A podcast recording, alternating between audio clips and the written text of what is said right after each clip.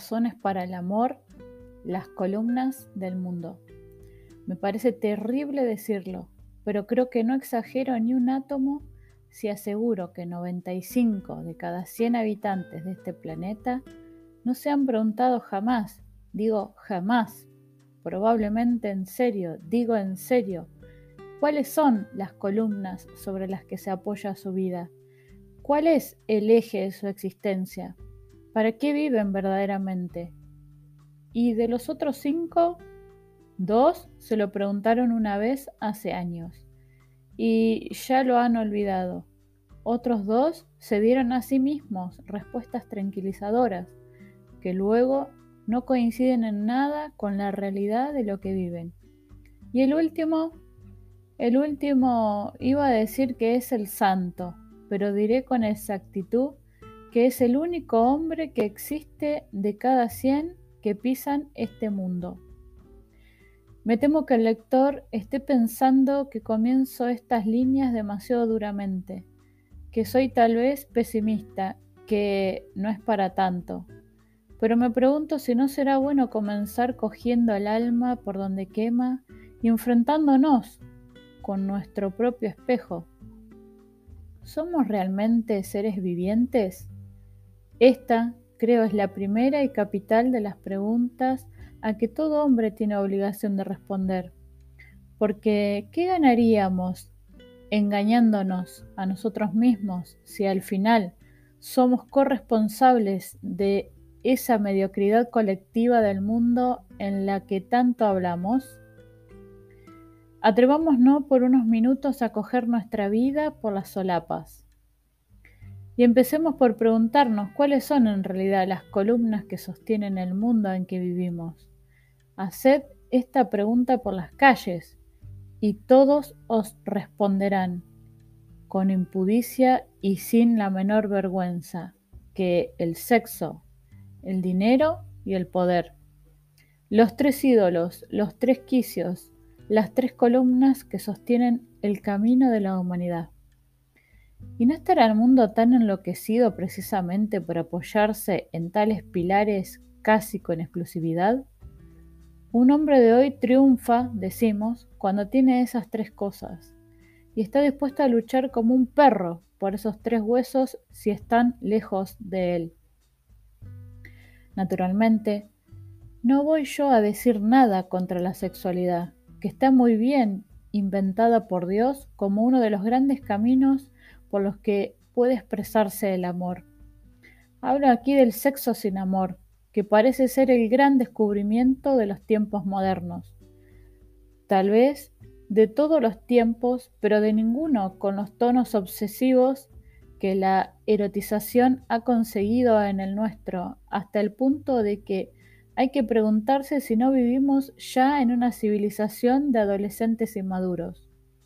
El hombre de hoy no es que disfrute del sexo, es que parece vivir para él, o eso al menos quiere hacernos creer el ambiente de nuestras calles, las pantallas de nuestros televisores, el pensamiento circulante de los predicadores de la libertad sexual.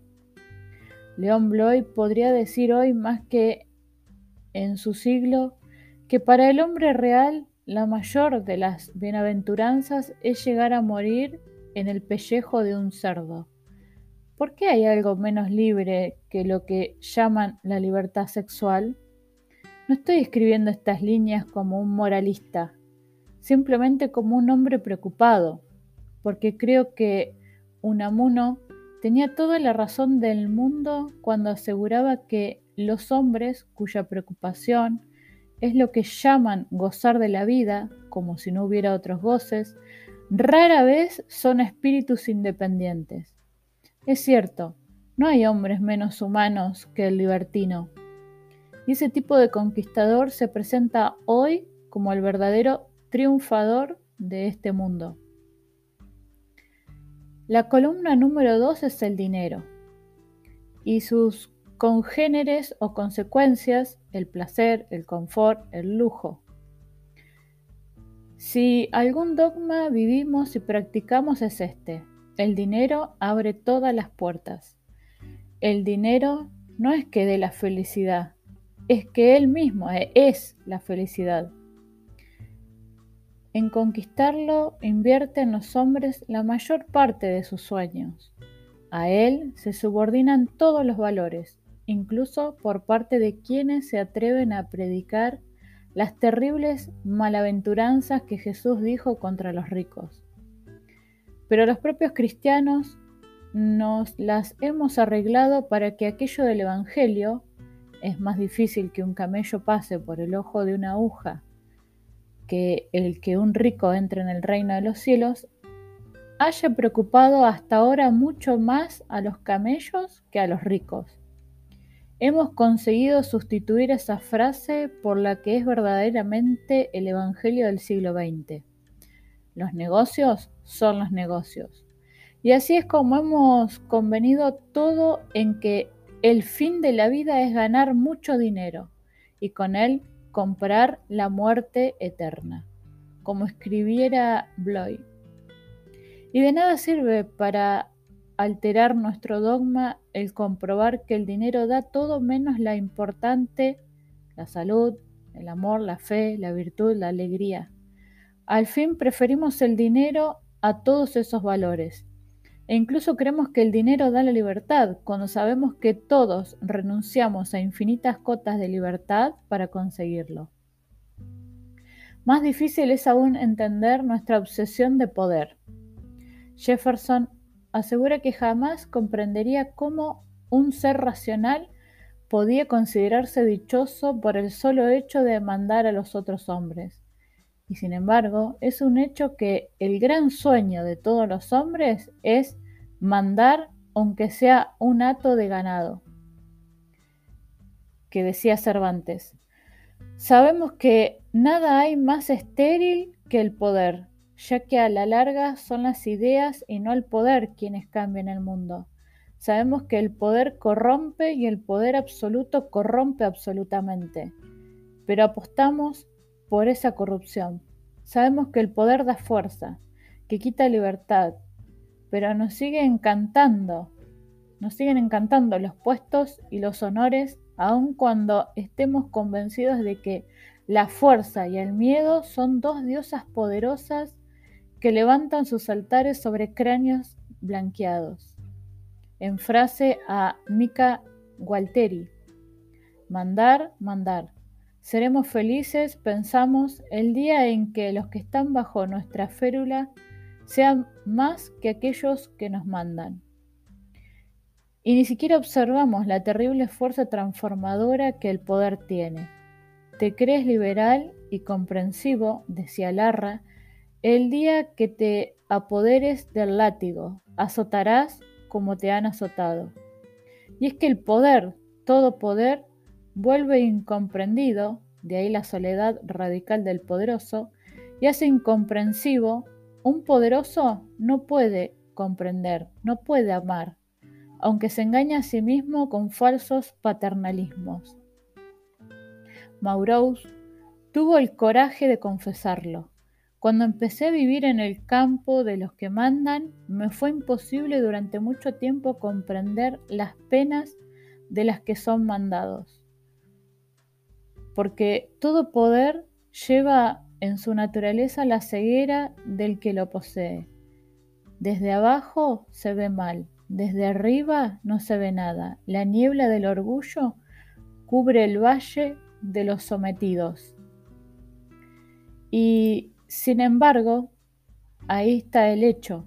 La humanidad entera vive luchando como una jauría de perros por conseguir esos tres huesos, dispuestos los hombres a volverse infelices para conseguirlos, seguros de que la felicidad llegará cuando los poseamos. Así, destrozan los hombres hasta su salud para conseguir un dinero y un poder que luego gastarán para recuperar, cuando ya sea tarde, la salud. En la conquista de estos tres dogmas se apoya el gran sueño de lo que llamamos vivir la vida. Viven la vida quienes lo tienen. Los demás, pensamos, son hombres incompletos. Y como estos tres dogmas se resumen en uno, el egoísmo, La búsqueda de estos tres es en rigor una lucha contra los demás, porque no son cosas que se puedan compartir. O las tengo yo o las tienen los demás. Habrá que arrebatarlas. Y ya tenemos el mundo convertido en una selva. Si fuésemos del todo sinceros, confesaríamos que es cierta la afirmación de Bloy. Vivir la vida consiste en adueñarse de la ajena.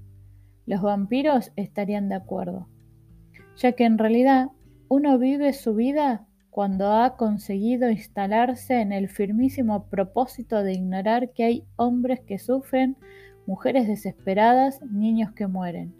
Uno vive su vida cuando hace exclusivamente lo que es grato a los sentidos, sin darse ni querer darse por enterado de que en el vasto mundo hay almas y que él mismo tiene una mísera alma expuesta a extrañas y terribles sorpresas. Pero ¿existen verdaderamente almas? ¿Tenemos verdaderamente un alma? ¿Quién piensa en ella?